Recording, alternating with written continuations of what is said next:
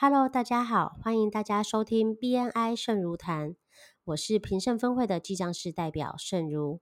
我们今天要继续分享 Ivan 博士受访，聊如何扩展事业的重点翻译节录。主持人问 Ivan 是否同意有个哲理说，你应该找到自己擅长的方面，你才能发挥到最大化，然后你找其他人来填充其他的部分。Ivan 说。只要你擅长的方面是你喜欢的，那么他同意这个说法。因为有些方面是你擅长的，但你并不特别喜欢。或更常见的现象是，事情会随着时间而改变。Ivan 以自己举例，当他创立 BNI 时，他把 BNI 转型成为经营权，他就是授权方，他就像是站在前方带领所有人冲锋陷阵的国王。但在三十年后，他开始觉得厌倦。即使他很擅长那么做，而且他仍然可以这么做，但他觉得他已经做够久了。现在他觉得自己比较像是 BNI 的肯德基爷爷，就像是代言人一样，而且那是他喜欢的，那是他的热情所在。Ivan 喜欢与人交流，并告诉他们要如何才能让自己的事业成功。所以这里的重点就是。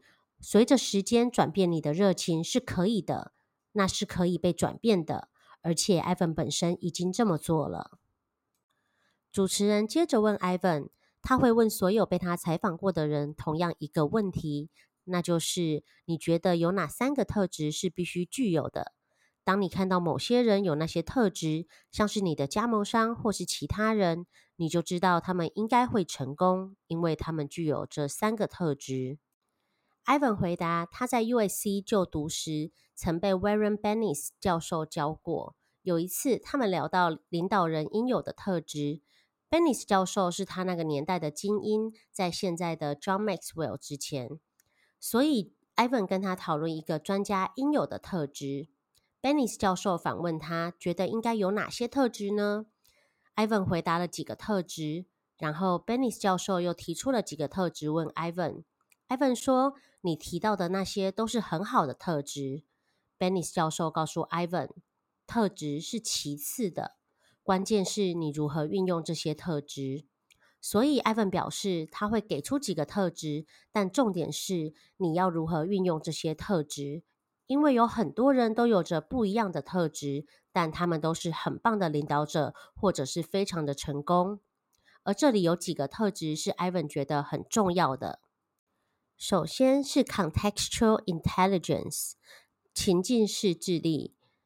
你要了解你眼前现况的来龙去脉，这是很重要的。因为如果作为一个领导者，或当你在拓展你的事业的时候，你是千篇一律、很僵化的做出所有的决定，你会失败。你必须要了解现况的来龙去脉，来做出合适的决定。第二个会是适应能力。你在了解来龙去脉和现况之后，是否有适应的能力？所以，如果你了解但却无法适应，你也会失败。这两者十分的有关联。Ivan 又提出了另一个他觉得对公司的领导者是很重要的一点，那就是他相信你必须成为公司文化的冠军。没有人可以比一间公司的执行长或是创办人更懂这间公司的文化。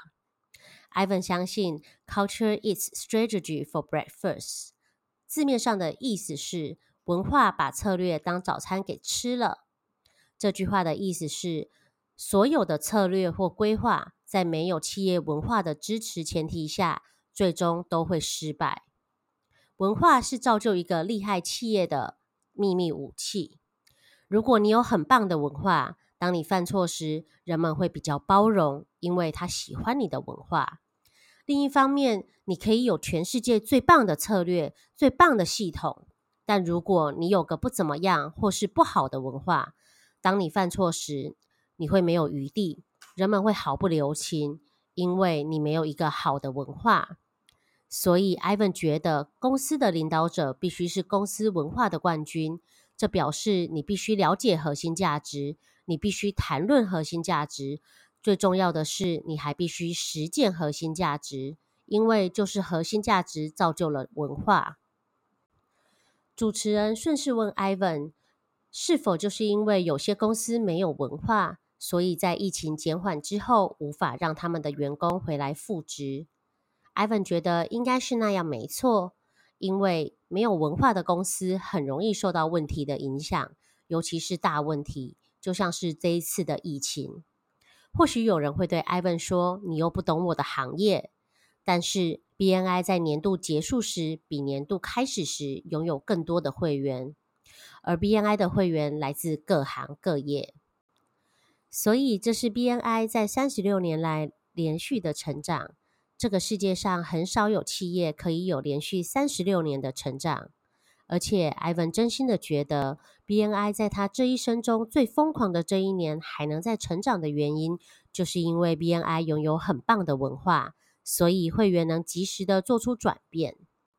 而这文化的一部分是 Giver's Gain，付出者收获这个价值观。付出者收获对 Ivan 而言，不只是一句话，它是过生活的方式。它是与检视世界和与世界互动的视角，它是一种态度，而不是期待。当它正确的被应用，它会改变你的人生。当它改变足够多的人生，它就会改变这个世界。这就是 Ivan 在 BNI 中想要创造的文化。但其实所有人都可以做到，如果他们很清楚自身的价值是什么，而且他们很乐意与人分享。任何人都可以建立一个很棒的文化，或是修补公司中的文化。以上就是 Ivan 受访内容的重点节录翻译，谢谢大家的聆听。